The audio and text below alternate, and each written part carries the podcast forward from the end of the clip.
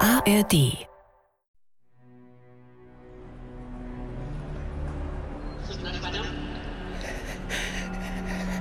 Ich will nicht zurück ins Gefängnis. Gottes Willen, Bernhard. Jetzt sieht es wirklich so aus, als seist du schuldig. Hier, Komarek.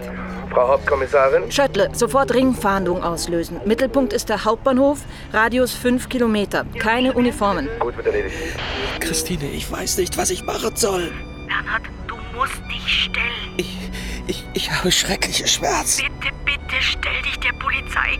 Wir werden alles tun, um deine Unschuld zu beweisen. Frau Hauptkommissarin, alle angetreten. Es wird alles mobilisiert, was Füße hat. Voss darf aber auf keinen Fall in Bedrängnis gebracht werden. Alles unauffällig. Ich will keine Geiselnahme provozieren. Spätestens heute Abend will ich das Arschloch haben. Und jetzt los. Pass auf, Christine. Ich habe im Keller. Scheiße. Warte, da kommt die Polizei. Bernhard! Die letzte Flucht. Hörspiel in zwei Teilen nach dem gleichnamigen Roman von Wolfgang Schorlau. Hörspielbearbeitung Hilke Feeth. Zweiter Teil. Warum tun Sie das? Warum versuchen Sie die Ärzte zu manipulieren? Warum? Wir manipulieren nicht. Wir geben Entscheidungshilfen. Ah ja, soll ich wieder gehen? Nein, der vierte Tag. Das Gespräch mit seinem Entführer dauerte nun schon länger als an den vorigen Tagen. Dirk Asmus konzentrierte sich. Nein, bitte bleiben Sie. Ich kooperiere, das wissen Sie doch. Äh, Manchmal falle ich eben in den Jargon, der, naja, für außen, äh, für die Öffentlichkeit gedacht ist. Asmus verstand nicht, warum dieser maskierte Mann, der sich Henry nannte, das alles wissen wollte. Ich höre. Nun, ich arbeite in einer sehr profitablen Branche. Wir erwirtschaften eine Umsatzrendite zwischen 30 und 40 Prozent. Ich bin kein Wirtschaftsspezialist. Das ist vermutlich viel, oder? Der Maschinenbau erwirtschaftet beispielsweise 3 Prozent, der Einzelhandel noch weniger. Verstehe. Mein Job ist es, 40 Prozent zu halten und auszubauen. Sobald Peterson in Peterson unter 30 Prozent kommt, da fliege ich raus am selben Tag. Verstehe. Wir müssen daher Medikamente verkaufen, die genug Umsatzrendite bringen. In Deutschland hilft uns, dass wir, also die Pharmafirmen, die Preise selbst festlegen können. Sobald ein Medikament zugelassen ist, kann der Arzt es verschreiben. Und dann muss die Krankenkasse unseren Preis bezahlen, ob sie will oder nicht. Also weder Angebot noch Nachfrage, noch Qualität oder Wirksamkeit regeln den Preis. Gott sei Dank nicht. In England und in anderen Ländern müssen wir mit den Krankenkassen über den Preis verhandeln. In Deutschland legen wir ihn allein fest. Gibt es denn irgendeine Krux an diesem System? Aus Ihrer Sicht. Gut, machen wir noch eine Pause. Nein, Doch, doch. Sie scheinen irgendwie müde. nein, nein, nein, nein! Ich kooperiere, ich kooperiere! Nein! Ich kooperiere doch. Ich kooperiere doch. Seit vier Tagen eingeschlossen. Angekettet. Warum? Warum? Warum vermisst mich niemand? Warum tut mein Büro nichts? Oder Birgit? Sie sind also Rechtsanwaltsgehilfe, Herr Dengler. Die Polizisten hatten seine Hände auf dem Rücken mit Kabelbinder gefesselt und ihn zur Fahndungsleitung gebracht. Finn Komarek fixierte ihn finster. Rechtsanwalt Lehmann und ich haben Professor Voss von Moabit bis in die Charité begleitet. Haben Sie ihn informiert, dass Sie mich festgenommen haben, Frau Hauptkommissarin? Haben wir. Wieso sind Sie aus demselben Loch gekrochen wie Voss? Ich bin ihm gefolgt, aber mit meiner Knieverletzung war ich nicht schnell genug. Haben Sie ihm diesen Fluchtweg gezeigt? Blödsinn.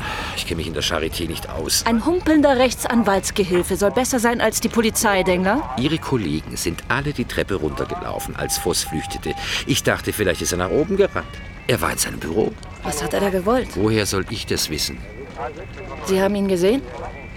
Er hat mir einen Putzwagen ins Knie gerammt und ist mit dem Aufzug in den Keller gefahren. Ich bin ihm gefolgt, er fand den Ausgang, ich bin hinterher. Den Rest kennen Sie ja. Ich kann Sie nicht leiden, Dengler. Ich sehe auch nicht. Verschwinden Sie. Gern, Frau Hauptkommissarin.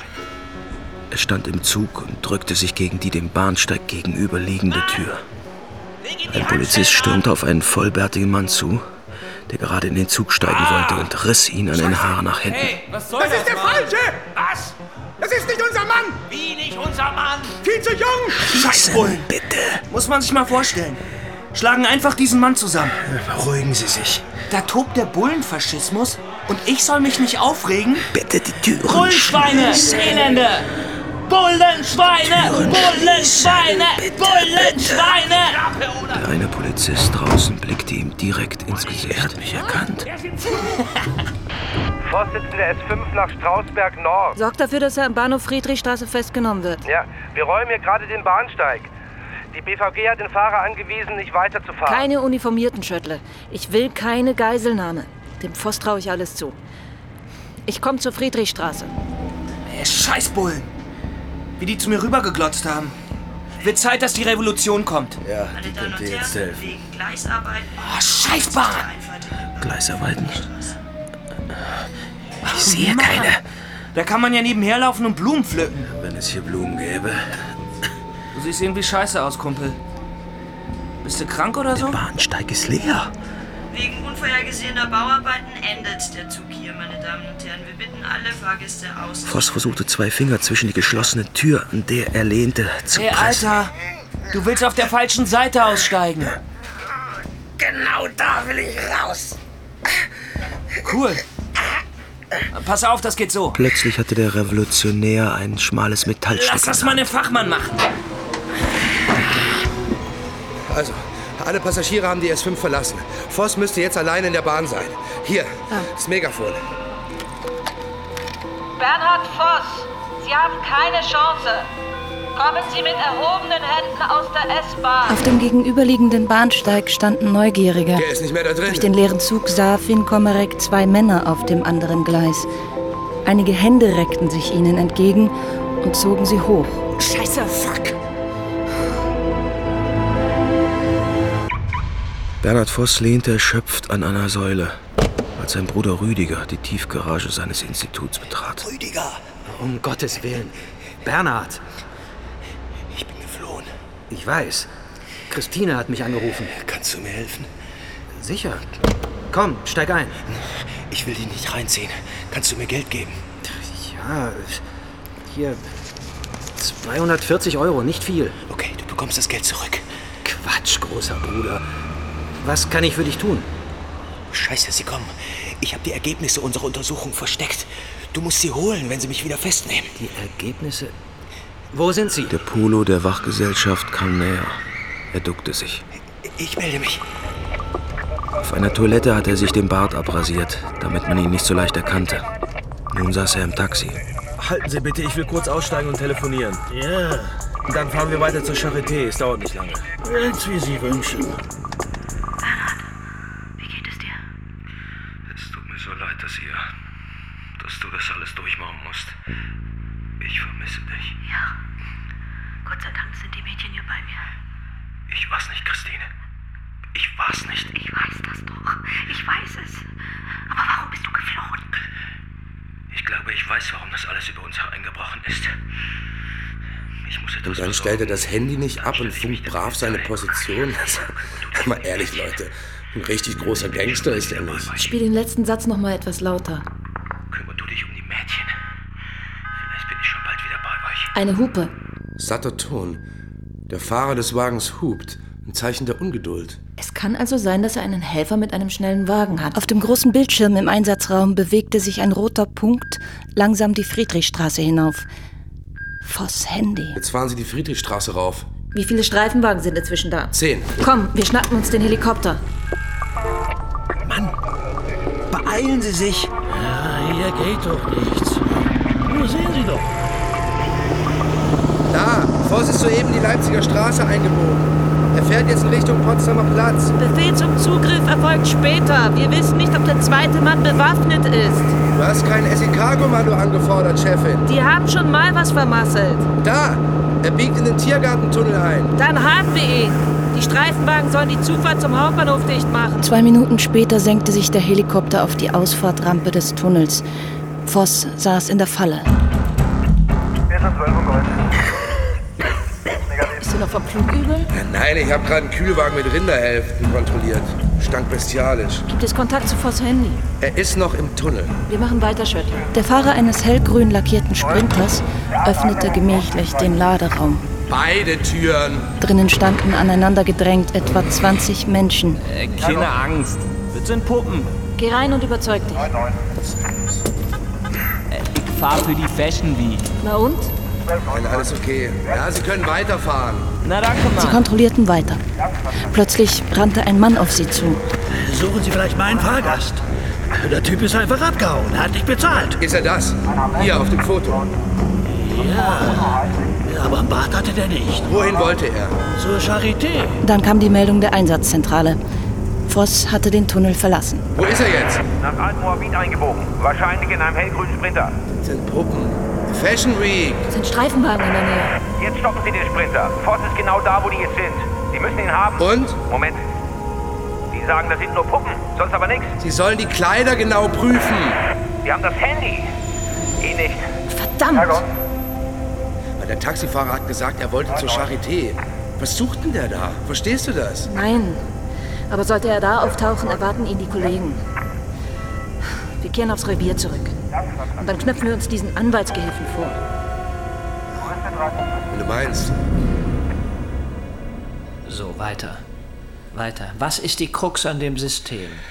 Der Ablauf der Patente.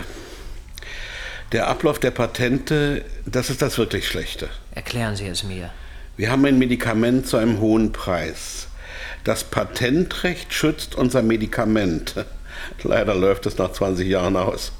Dann kommen nachgemachte Produkte auf den Markt, billigere, tja. Was tun Sie dagegen? Wir bringen ein neues Medikament raus. Ein besseres. Also, es geht darum, wieder ein Hochpreismedikament zu haben und zu verhindern, dass die Ärzte Nachahmerpräparate verschreiben. Es geht um die 40 Prozent. Meist verändern wir nur ein paar Moleküle und so ist es im Grunde immer noch unser altes Präparat. Und es gelingt Ihnen tatsächlich, die Ärzte davon zu überzeugen. Wir haben eine gewisse Erfahrung auf diesem Gebiet. Aber, aber Sie forschen doch auch. Äh, Sie wollten kooperieren. Äh, In der Branche gibt es so etwas wie äh, einen Forschungsstillstand. Äh, wir hängen das nicht an die große Glocke. Ich möchte, dass Sie weiter ermitteln. Zum feinen Mahl servierte der feine Anwalt einen teuren Chianti. Lehmann hatte Dengler und Olga zum Abendessen eingeladen. Aber eigentlich wollte er nur über Voss reden. Bernhard hat seine Frau angerufen und erzählt, er habe Akten in der Charité versteckt. Wozu? Hat er nicht gesagt. Wir, Bernhards Frau, sein Bruder und ich, möchten, dass Sie weiter nach Entlastungsindizien für Bernhard suchen. Dieses Verbrechen war genau geplant, oder? Jemand hat das Mädchen entführt und das kann nicht Bernhard Voss gewesen sein. Vielleicht hat er jemandem den Auftrag gegeben. Der Mord war von langer Hand geplant. Das sehe ich auch so, Olga. Aber warum rast er mit hohem Tempo durch diesen Ort, durch äh, Erkner? Erkner, genau. Er weiß, dass er geblitzt werden kann und zieht deshalb die Sonnenblende herunter. Er wird identifiziert. Sein Verhalten ist nicht logisch, aber auch wenn er betrunken war, wenn er vorgehabt hat, das Mädchen zu vergewaltigen und zu töten, warum unternimmt er eine Sauftour mit seinem Bruder? Außerdem, das Mädchen muss irgendwo in seiner Nähe versteckt gewesen sein. Oder die Entführer haben es ihm angeliefert. Aber alle seine Telefonate wurden von der Polizei überprüft. Sie hatten nur einen dienstlichen oder einen privaten Zweck. Gehen wir also davon aus, dass Voss die Wahrheit gesagt hat. Er kam nach Hause, war betrunken, legte sich auf die Couch, in der Nacht wachte er auf, legte sich zu seiner Frau ins Bett und schlief weiter. Am nächsten Morgen hatte er einen Kater, nahm ein paar Aspirin und ging in die Charité zur Arbeit. Welche Indizien sprechen gegen diese Aussage? Das Sperma an der Leiche. Die Fusseln seines Jacketts. Ja, die Fusseln kann man auch anbringen. Und das Sperma? Wohl kaum, ja. Ich bitte Sie, bleiben Sie in Berlin und helfen Sie mir. Bernhard Voss saß lange in seinem Versteck. Als der Wagen hielt, kletterte er hinter der Rindshälfte hervor, in die er sich verkrochen hatte, als der Beamte den Wagen untersuchte. Zum Glück ließ sich die Tür von innen öffnen. Draußen war es dunkel. einige Häuser, dazwischen Wiesen, Weiden, Wald. Er hatte keine Ahnung, wo er war. Erst jetzt in der frischen Luft überwältigte ihn der Gestank des rohen Fleisches. Er musste an das arme Mädchen denken. Wie viel gibt Ihre Firma für Forschung und Entwicklung neuer Medikamente aus? Äh, 10 Prozent? Wirklich? Ja, um ehrlich zu sein, stecken wir fast alles in die Nachfolgeprodukte unserer patentgeschützten Medikamente. Das heißt also, Sie verkaufen immer nur Abwandlungen der immer gleichen Arzneien. Und sagen Sie, wie viel geben Sie für Marketing und Werbung aus? Ja, so rund 40 Prozent. Viermal so viel wie für die Forschung. So funktioniert unsere Branche nun mal. Es ist billiger, alte oder ältere Medikamente zu recyceln, als neue zu entwickeln. Ja, und wo kommen die wenigen neuen Substanzen her? Und nun, wir sponsern systematisch die Institute, Lehrstühle und Studien der Universitäten und kaufen die Ergebnisse. Oder nehmen sie in Lizenz. Die Unikliniken sind froh, wenn wir ihnen drei oder vier Millionen zahlen. Das ist für die viel Geld. Die sogenannten Drittmittel. Viele Institute hängen von Drittmitteln ab. Arbeitsplätze, Karrieren junger Wissenschaftler. Ja, aber diese Forschung wurde doch auch aus Steuergeldern bezahlt. Von uns nur zu einem kleinen Teil, ja. Und was machen Sie daraus? Naja, die 40 Prozent. Und welche Tricks haben Sie sonst noch auf Lager? Tricks? Ja, Äh, Das Wort gefällt mir nicht, Henry. Sie reden abwertend über meinen Beruf. Sie sitzen mir gegenüber mit einer Pistole. Sie haben die Macht, klar, aber das ist mein Leben. Gut, okay. Wie nennen Sie es? Ich würde fragen, Herr Dr. Asmus, welche Marketinginstrumente bringen Sie sonst noch zum Einsatz? Ja, gut, lassen Sie uns für heute Schluss machen. Irgendwie ist es spät geworden. Wie lange halten Sie mich noch hier fest? Die fünfte Nacht. Nicht mehr lange. Machen Sie sich keine Sorgen. Wieder Albträume. Aber irgendwann ist es aus, Henry. Keine Sorgen. Ja, keine Sorgen. Ja. Dann sehen wir uns wieder. Wir sehen uns wieder, Henry. Wir sehen uns im Gerichtssaal wieder. Er hatte die Nacht im Freien verbracht. Seine Kleider stanken. Als es hell wurde, lief er die Straße entlang, bis er ein Hinweisschild zum Waldbad am Liebnitzsee entdeckte. Er schwamm ausgiebig. Dann legte er sich ins noch feuchte Gras und beobachtete einen Mann, der in etwa seine Größe hatte. Als der im See schwimmen ging, schlenderte er auf dessen verlassenes Kleiderbündel zu und zog die Sachen an, steckte das Handy des Mannes ein, den Geldbeutel legte er auf das Handtuch und darauf 50 Euro von seinem eigenen Geld. Seine Kleider warf er in eine Mülltonne. Warum haben Sie mich rufen lassen? Sie sind in Stuttgart als Privatdetektiv tätig, richtig? Finn Komarek wippte ungeduldig mit dem Fuß. Richtig? Verarschen Sie uns nicht. Was haben Sie mit Bernhard Voss zu tun? Ich wurde zu seiner Verteidigung engagiert von seinem Anwalt Dr. Lehmann. Sie sind also ein Scheinarbeitsverhältnis eingegangen. Haben Sie Bernhard Voss zur Flucht verholfen? Nein. Voss ist uns dreimal sehr knapp entkommen. Vielleicht hat er dreimal Glück. Oder Sie haben dreimal einen Fehler gemacht. Bernhard Voss ist ein Gelegenheitstäter, kein Profi. Sie sind einer. Nur mit Ihrer Hilfe konnte er uns durch die Lappen gehen. Was meinen Sie, Frau Hauptkommissarin? Ich buchte Sie ein, wenn Sie Voss auch nur noch einmal nahe kommen. Wenn Sie meinen?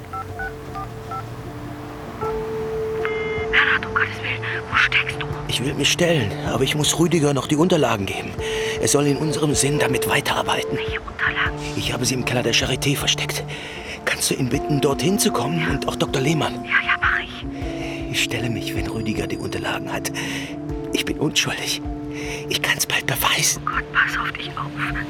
Du bist mein Leben, das weißt du.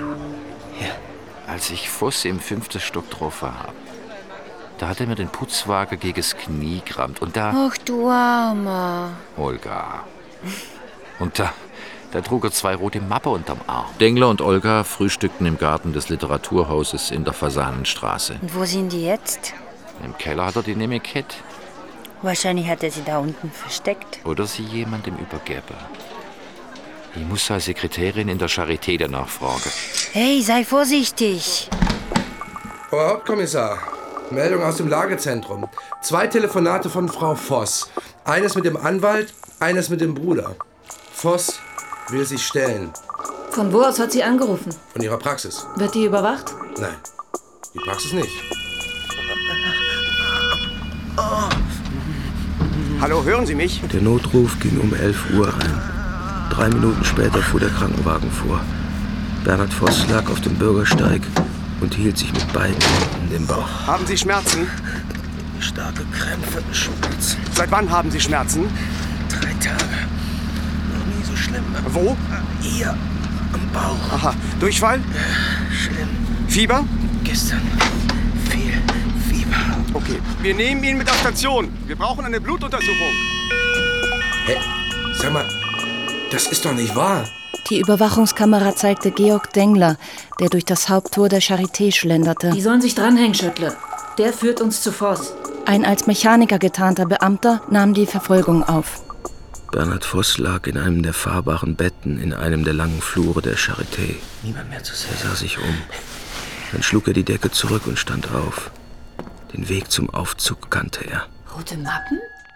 Keine Ahnung. Hey, wo wollen Sie hin? Biggie Bergengrün war aufgesprungen. Dengler öffnete die Tür zu Voss Büro, sah sich um, zog ein Fach des Aktenschrankes auf und eine rote Mappe heraus. So, Sie haben solche Mappen also noch nie gesehen. Kann es sein, dass Professor Voss ein Lager im Keller hat, einen Abstellraum oder sowas? Davon weiß ich nichts. Danke. Chefin, wir haben jetzt den Anwalt von Voss in der Leitung. Her damit. Guten Morgen, Frau Komarek. Hier spricht Rechtsanwalt Dr. Lehmann. Herr Lehmann. Mein Mandant will sich der Polizei stellen. In der Empfangshalle der Charité. Ich möchte, dass er unversehrt bleibt, wenn er kommt. Das wird er. Wann erscheint Voss? Ich habe keine genaue Uhrzeit. Auf jeden Fall heute. Sobald ich Näheres weiß, informiere ich Sie. Ich wäre umgekehrt dankbar. Versprochen. Wo sind Sie? Im Taxi auf dem Weg in die Charité. Dann sehen wir uns gleich. Ja, gut. Bernhard Voss versuchte sich im Gewirr der Kellergänge zu orientieren. Und habt ihr Dengler? Nein, der hat unseren Bewacher am Aufzug abgehängt. Verdammt! Als Bernhard Voss die drei silbernen Rohrleitungen sah, wusste er, dass er auf dem richtigen Weg war. Kurz danach fand er das Versteck, die beiden Mappen. Plötzlich hatte er das Gefühl, dass sich doch alles wieder zum Guten wenden könnte. Bernhard. Was? Äh, ah! Nachdem Dengler seinen Verfolger abgehängt hatte, lief er die Treppen hinunter in den Keller. Langsam ging er den Rohren nach. Vorne, im Halbdunkel einer Abzweigung des Ganges, lag etwas am Boden. Herr Voss? Er fühlte die Schlagader am Hals. Voss war noch warm, aber es war kein Leben mehr in ihm. Der Hinterkopf wies zwei schwere Schlagverletzungen auf. Wie bei Jasmin Bern. Er sah sich um. Keine roten Aktenmappen. Sein Auftrag war beendet. Besser, wenn er verschwand. Am Bahnhof wählte er den Notruf und meldete mit verstellter Stimme den Fundort der Leiche. Dann rief er Olga an. Eine Stunde später stiegen sie in den ICE Richtung Süden. Das Lagezentrum informierte Finn Komarek über die anonyme Meldung. Sie und ihr Team stürmten in den Keller und fanden den Toten. Der Rest des Tages war Routine. Wieder Zeitung. Steht heute was über mich drin? Der Entführer schüttelte den Kopf. Dann lese ich sie auch nicht. Schon der fünfte Tag. Okay, Herr Dr. Asmus, erzählen Sie mir doch heute mal etwas darüber, welche Marketinginstrumente Sie sonst noch so zum Einsatz bringen.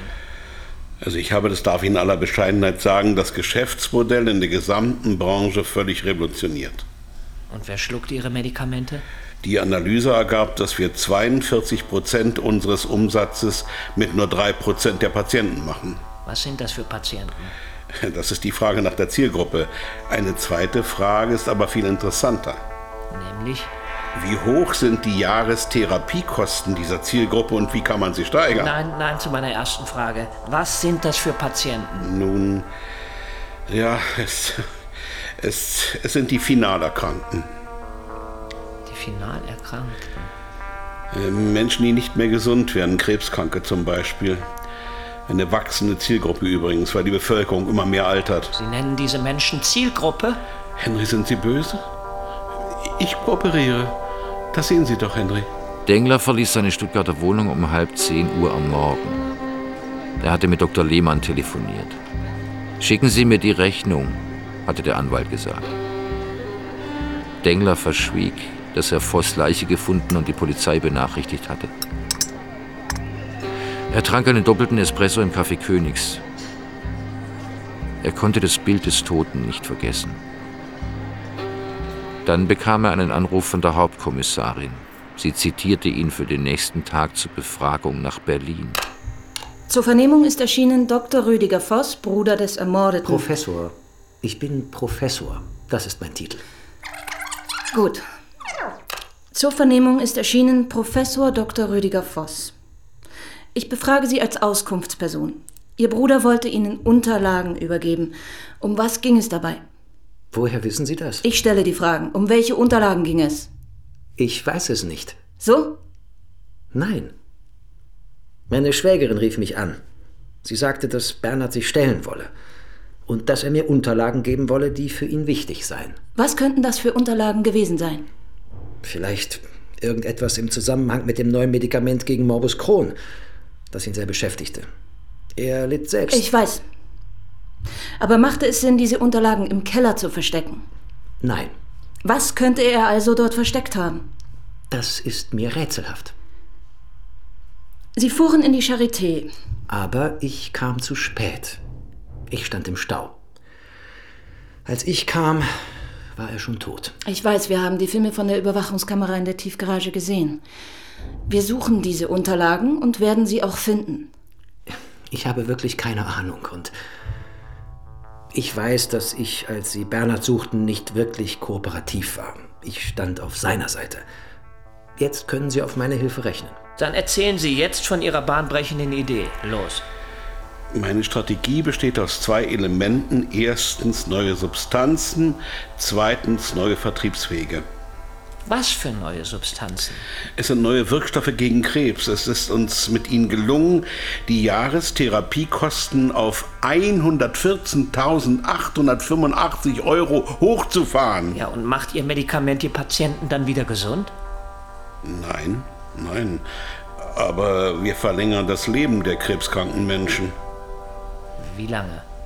Nun, ohne unser Medikament Visceratin sterben die Patienten im Durchschnitt nach 10,3 Monaten. Mit unserem Medikament sind es 12,3 Monate. Das sind zwei Monate. Es geht um den Preis, den Umsatz. Verstehen Sie das doch? Und die anderen machen es doch genauso. Welche Nebenwirkung hat Visceratin? Nebenwirkungen? Ja, Sie haben das doch gut verstanden. Na? Herzinsuffizienz leider. Häufiger müssen die Patienten auch speien, also äh, brechen. Sie sagen mir also, Ihr Medikament verlängert das Leben um zwei Monate, aber die verbleibende Lebenszeit machen Sie den Patienten zur Hölle. Sagen, sagen Sie das, Herr Asmus? Naja, also Und, und Sie plündern mit diesen neuen Medikamenten die Krankenkassen aus. Ist das nicht der eigentliche Zweck? Aber wir. Äh, Schauen Sie, jetzt brauche ich eine ziemlich lange Pause. nein! Pünktlich um 11 Uhr öffnete sich die Tür zum Vernehmungsraum und Finn Komarek setzte sich Dengler gegenüber. Sie sieht blass aus. Was haben Sie in der Charité gewollt? Steht unter Druck. Ich habe mit Bernhard Voss Sekretärin gesprochen. Worüber? Ich habe sie nach dem Verbleib zweier roter Mappen befragt. Woher wussten Sie davon? Als Voss floh, ging er in sein Büro. Dort muss er sie mitgenommen haben. Ich sah ihn später auf dem Flur damit. Ich folgte ihm, sah ihn noch einmal kurz im Keller, aber ohne die Mappen. Erst später ist mir klar geworden, dass er sie irgendwo versteckt haben musste. Warum haben Sie uns nichts von diesen Mappen berichtet? Sorry, Frau Hauptkommissarin, Sie fragen mich das erste Mal danach. Sie könnten sie an sich genommen haben. Na, Sie haben mich doch festnehmen lassen, da hatte ich nichts dabei. Vielleicht haben Sie sie versteckt. Sie haben sicher den ganzen Keller durchsucht. Sie sind nicht mehr da. Also hat der Mörder sie mitgenommen. Vielleicht. Ich hab sie nicht. Hat Voss Jasmin Berner ermordet. Was denken Sie? Ja, könnte es gewesen sein. Das könnte auch eine Falle gewesen sein. Eine gute Inszenierung. Bis auf das Sperma, nicht wahr? Ja. Dr. Lehmann und ich haben ihn befragt. Er hatte keine Erklärung. Danke, dass Sie gekommen sind. Wie, das war's? Ja. Die Reisekosten werden Ihnen erstattet. Auch wenn Sie mich nicht leiden können. Ich halte Sie für eine gute Polizistin. Wie komme ich zu der Ehre, Herr Dengler? Ich habe die Spuren nachgelesen. Gute Arbeit. Ja, Schöttle, was gibt's? Eine anonyme Meldung war per Mail eingegangen. Der Stuttgarter Privatermittler Georg Dengler hat Bernhard Voss umgebracht. Die Tatwaffe befindet sich in seiner Wohnung. Wenn er mich umbringen wollte, würde er sich die Mühe nicht machen. Henry hatte ein komplettes italienisches Menü zum Mittagessen mitgebracht und zum ersten Mal trotz schwarzer Maske mit ihm zusammen gegessen. Noch etwas Barbera? Oh, ich muss vorsichtig sein. Ich habe seit Tagen keinen Alkohol getrunken. Das wird schon nicht so schlimm. Aber was ich nicht verstehe, Sie müssen diese neuen Medikamente doch irgendwie zulassen. Die werden doch sicher geprüft. Ja, sicher. Wir führen Studien durch. Die EMA, die European Medicine Agency, prüft sie und entscheidet. Ein eingespieltes Verfahren. Wer finanziert diese Studien? Also ein Großteil wird von uns, der pharmazeutischen Industrie, bezahlt. Äh, Andere bezahlt die öffentliche Hand, also Universitätskliniken. Und nehmen Sie Einfluss auf das Ergebnis dieser Studien? Da gibt es hohe wissenschaftliche Standards, die wir einhalten müssen. Kennen Sie die, Henry? Nein. Wie nehmen Sie Einfluss? Also vielleicht finden Sie das ja gemütlich hier. Wir können uns sehr gern morgen wieder unterhalten. Mann, ich will hier raus! Entschuldigung. Entschuldigung, Henry. Entschuldigen. Entschuldigen. Entschuldigen. Äh, äh, Kann ich, noch, kann ich noch ein Glas Wein haben? Er resignierte. Ich habe die Geschichte schon so oft erzählt. Der Polizei und den Gästen. Dengler war in der K-Bar am Savini-Platz, in der die Brüder Voss an jenem verhängnisvollen Abend einen Absacker genommen hatten. Sind Sie von der Polizei? Er nickte und bestellte einen Jack Daniels. Der Barkeeper war erstaunlich gesprächig. Sie saßen hier an der Bar, tranken zwei oder drei Biere und redeten über Medikamente. Stritten sich sogar. Über was? Na, streiten ist vielleicht zu viel gesagt. Sie hatten wohl unterschiedliche Auffassungen. Der Ältere hatte einiges Intus. Waren Sie öfter mal hier? Nein, nur der Ältere. Allein? Nein, mit seiner Frau. Ja, tolle Frau. Tolle rote Haare. Also, ich verstehe nicht, wenn einer so eine Frau hat, ja? Warum der dann ein Schulmädchen braucht? Sie? Nein. Was kostet der Whisky? Na, geht aufs Haus. Für die Polizei doch immer. In der Konferenz herrschte eine gespannte Stimmung. Die E-Mail ist in Stuttgart abgeschickt worden. Von einem Internetcafé am Schlossplatz. Der Oberstaatsanwalt war froh, dass endlich eine heiße Spur vorlag. Die Stuttgarter Kollegen prüfen noch, ob sich die Person ermitteln lässt. Aber warum soll Dengler Voss erschlagen haben? Seine Persönlichkeitsstruktur scheint kompliziert. Er war früher beim BKA, hat dann gekündigt, galt als Einzelgänger. Ein Sonderling mit psychischen Deformationen. Ja, Ein handfestes Motiv wäre mir lieber. Ich denke an die verschwundenen roten Mappen. Bernhard Voss hatte neue Forschungsergebnisse. War da nicht ein Antrag für den Fakultätsrat auf seinem Rechner? Psychische Deformation ist ein handfestes Motiv. Der Staatsanwalt nickte zustimmend. Er ordnete die Durchsuchung von Denglers Wohnung in Stuttgart für 21 Uhr an. Komarek und Schöttle sollten dabei sein. Wir dosieren den Wirkstoff niedriger, dann treten weniger Nebenwirkungen auf. Wir nehmen junge Testpersonen, auch da treten weniger Nebenwirkungen auf. Testen Sie Krebsmedikamente an Personen, die die Krankheit erst im Anfangsstadium haben. Was, was werfen Sie mir vor, Henry? Das machen alle. Warum ich? Ich arbeite, seit ich denken kann in dieser Branche. Ich bin erfolgreich. Ich werde nicht kritisiert, außer von gewissen Journalisten. Ich, ich, ich habe das Verdienstkreuz. Wir spenden an die CDU, sogar an die SPD und ein bisschen auch an die Grünen. Ja, aber ich will nur verstehen, mehr nicht. Asmus. Weiter? Wir veröffentlichen Studien nicht, wenn sie nicht die gewünschten Ergebnisse bringen. Studien sind Verkaufsargumente. In meinem Verständnis sollen Medikamente Krankheiten heilen, vielleicht sogar Leben retten. Ich bin Geschäftsmann, Henry. Ich werde daran gemessen, ob ich 40% Umsatzrendite mache. Ich bin kein Arzt. So sind die Verhältnisse, Henry. Ich habe sie nicht erfunden. Olga hatte Dengler vom Flughafen abgeholt. Die Polizei durchsucht Georgs Sie Wohnung. löffelten im Mozart 3 eine Bouillabaisse, als sie eine SMS von Martin Klein, Denglers Nachbar, erreichte. Die Polizei sei in seiner Wohnung. Eine strenge blonde Frau aus Berlin leitet die Ermittlungen. Muster na, ich will wissen, was Sie willet. Du gehst nirgendwo hin, solange ich nicht weiß, was die von dir wollen. Die kann mich einfach nicht leiden. Aber ich muss dann noch. Ich hab nichts gemacht. Auf keinen Fall. Heute Nacht gehen wir in ein Hotel. Und da suchen sie mich nicht.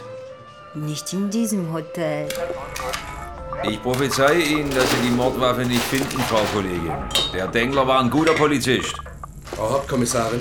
Schöttler, was gibt's? Hier. Schöttler hielt ein Eisenrohr in seiner behandschuhten rechten Hand Hinter der Heizung. Wie blöd muss der Kerl sein. und schob es vorsichtig in die durchsichtige Plastikhülle. Verdammt sicher gefühlt haben. Ein guter Polizist, Weber. Sind Sie immer noch dieser Meinung? Hm. Ich gebe die Fahndungsmeldung raus. Wir verkaufen Hoffnung. Es war dunkel geworden in Dirk Asmus Gefängnis. Damit fing ja alles an.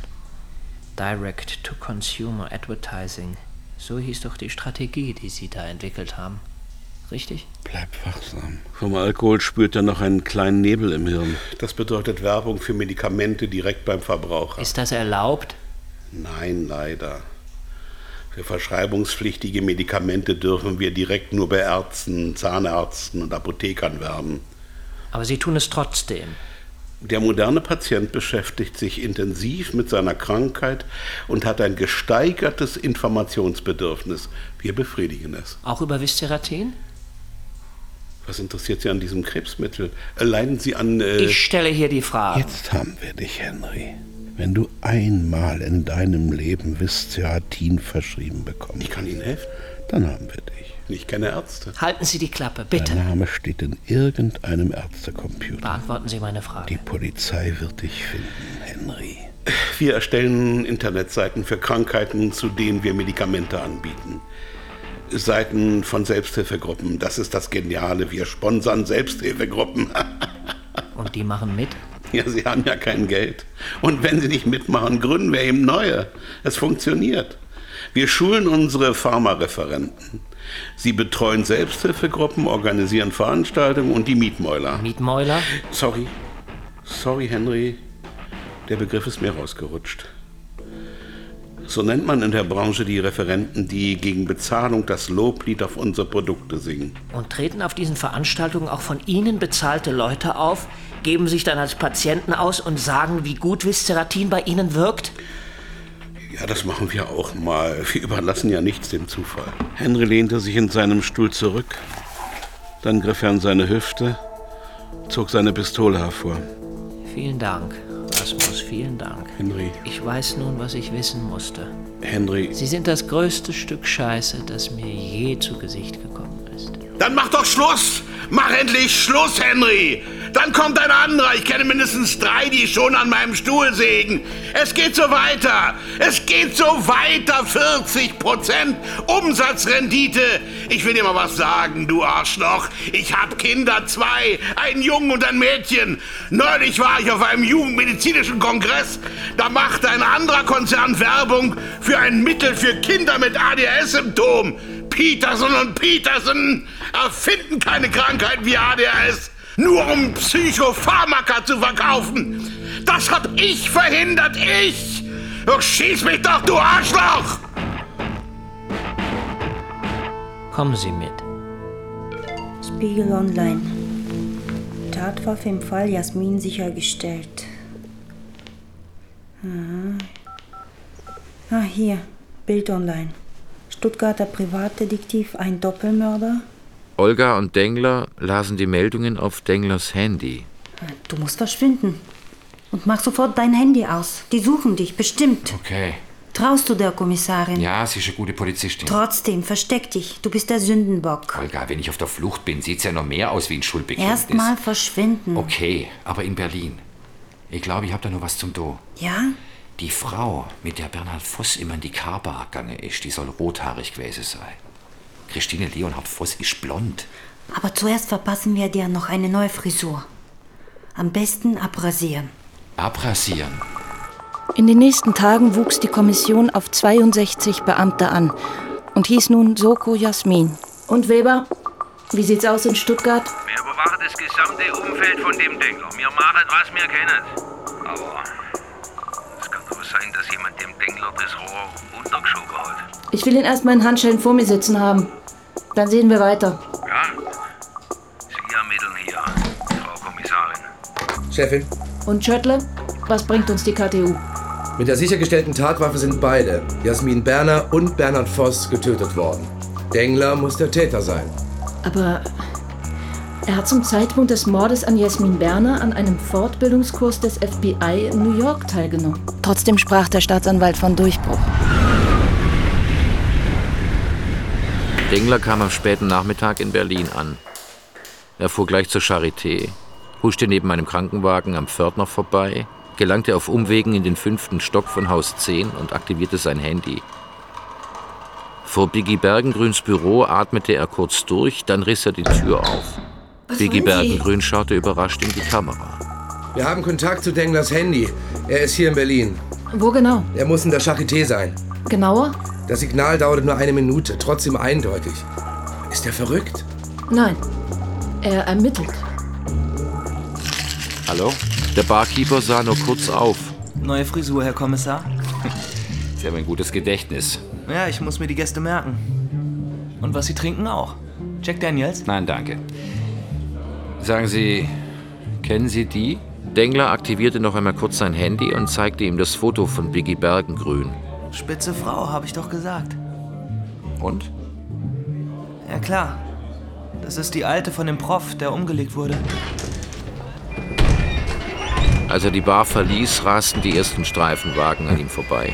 Zu spät. Die Fahndung nach ihm funktionierte. Mörder ermittelt nicht. Er hat dem Barkeeper ein Bild gezeigt. Das Bild von Voss Frau, das macht keinen Sinn. Vielleicht will er sie auch umlegen. Ich sage dir, Dengler ermittelt. Wir fahren zu ihr. Er hatte einen Strauß langstieliger Nelken gekauft. Bitteschön. Er streckte sie ihr entgegen und stieß sie in die Wohnung. Was wollen Sie? Ich werde wegen Mordes gesucht. Wenn Sie mir die Wahrheit sagen, geschieht Ihnen nichts. Wenn Sie lügen, schlage ich Sie tot. Sie hat Angst. Sie hatten ein Verhältnis mit Voss, stimmt's? Sie liegt wieder. Wie lange schon? Es war vorbei. Vorbei? An dem Abend, an diesem Abend hat er sich von mir getrennt. Warum? Ich hatte nie eine Chance, ich dumme Kuh. Hatten Sie an dem Abend Sex? Sie hebt stolz den Kopf. Ja, ein Abschiedsfick. Ein Abschiedsfick. Und wo ist das Sperma geblieben? Sind Sie pervers? Wo?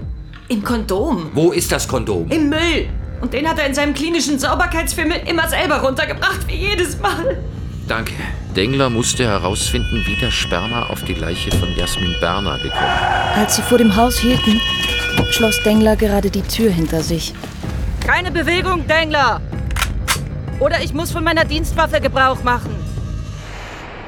Dengler wurde für die Nacht in eine Zelle gesperrt und erst am nächsten Morgen förmlich verhört. Frau Bergengrün bestreitet, dass sie eine Affäre mit Bernhard Voss hatte. Prüfen Sie meine Ermittlungen besser nach. Wenn das stimmt, wie ist das Sperma an die Leiche von Jasmin Berner gekommen, Dengler? Ich weiß es nicht. Sie können überprüfen lassen, ob es aus dem Kondom stammt. Das werden wir. Wir unterbrechen die Vernehmung, bis das Ergebnis Äh, vorliegt. Frau Hauptkommissarin, ähm, vielleicht hat das Ganze ja auch mit den Forschungen von Professor Voss zu tun. Glauben Sie? Naja, denken Sie an die verschwundenen roten Mappen. Was, wenn es die Fratze des Mörders und Vergewaltigers nie gegeben hat? Finn Komarek hatte eine sofortige kriminaltechnische Untersuchung veranlasst und diskutierte den ganzen Fall noch einmal neu. Hatten wir doch irgendwann schon mal angedacht, oder? Worum könnte es dann gehen? Die neuen Forschungsergebnisse?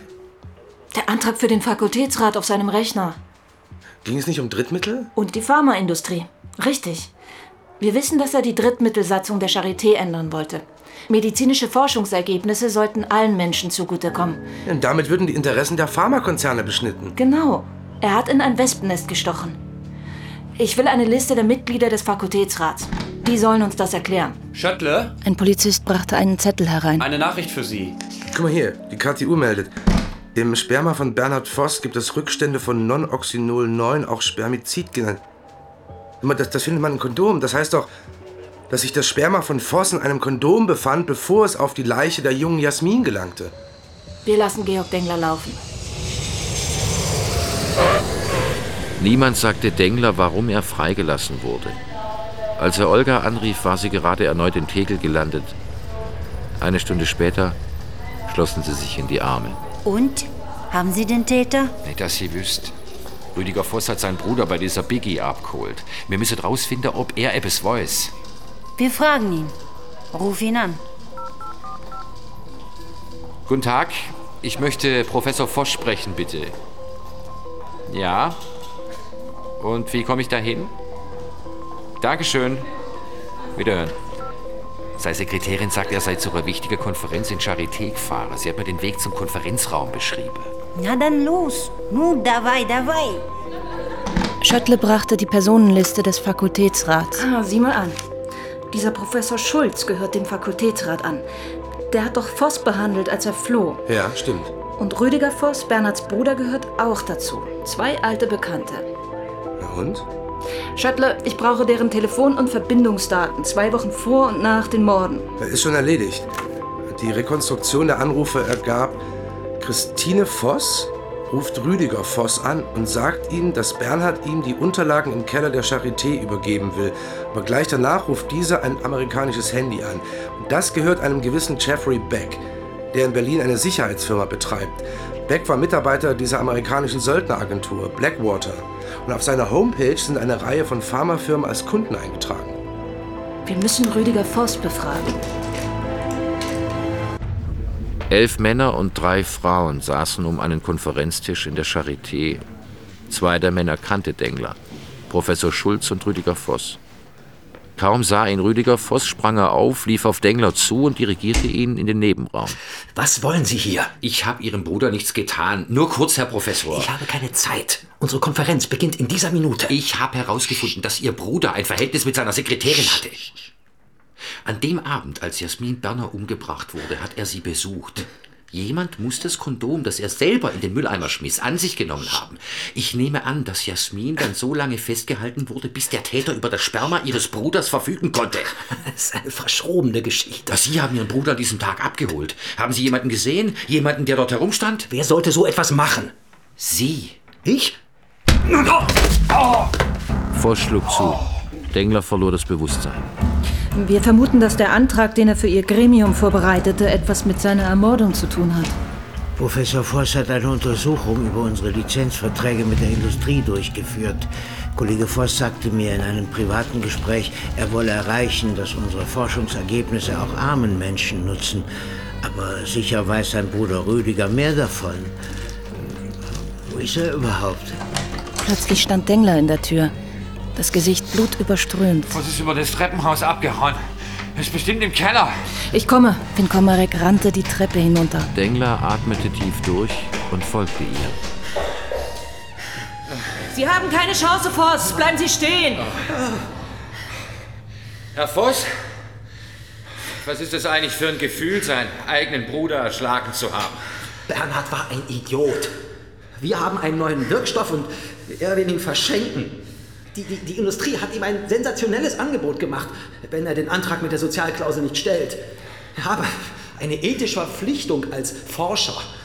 Dann kamen die Profis. Ja, die Profis haben ihrem Bruder eine Falle gestellt. Jasmin Berner wurde entführt und so lange versteckt, bis sie die Spuren geliefert haben. Das Jackett und das Kondom. Er hätte hören sollen. Er war ihr Bruder. Der große Bruder. Immer voraus, immer zwei, drei Schritte voraus. Er war Forscher, ich habe mich mit den Kranken rumgeärgert. Er schrieb die klugen Aufsätze, ich durfte sie lesen. Er hat. Und? Ja, und was? War es ein gutes Gefühl, ihn zu erschlagen? Nein.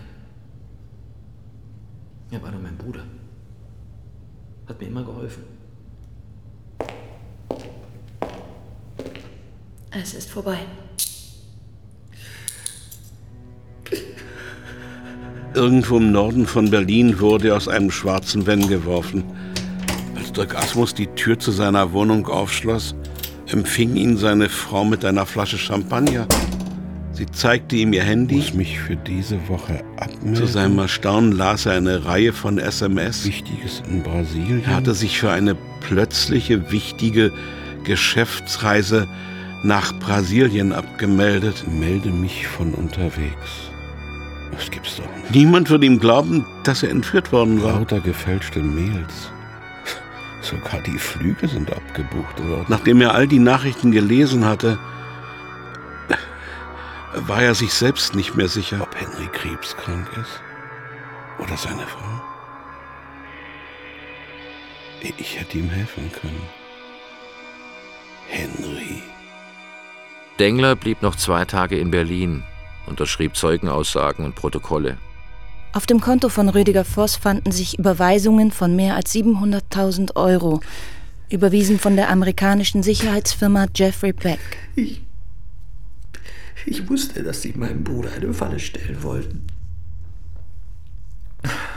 Aber ich hatte doch keine Ahnung, dass sie so weit gehen würden. Und das soll ich Ihnen glauben. Warum ist er geflohen? Warum hat er die beiden Mappen mit den Unterlagen aus dem Büro mitgenommen? Er war plötzlich so gefährlich. Ihr Bruder hat Ihnen vertraut. Beck schleuste mich in die Charité. Den Wagen fuhr ich erst später in die Tiefgarage. Bernhard wollte uns die Unterlagen nicht mehr geben. Ich wurde wütend.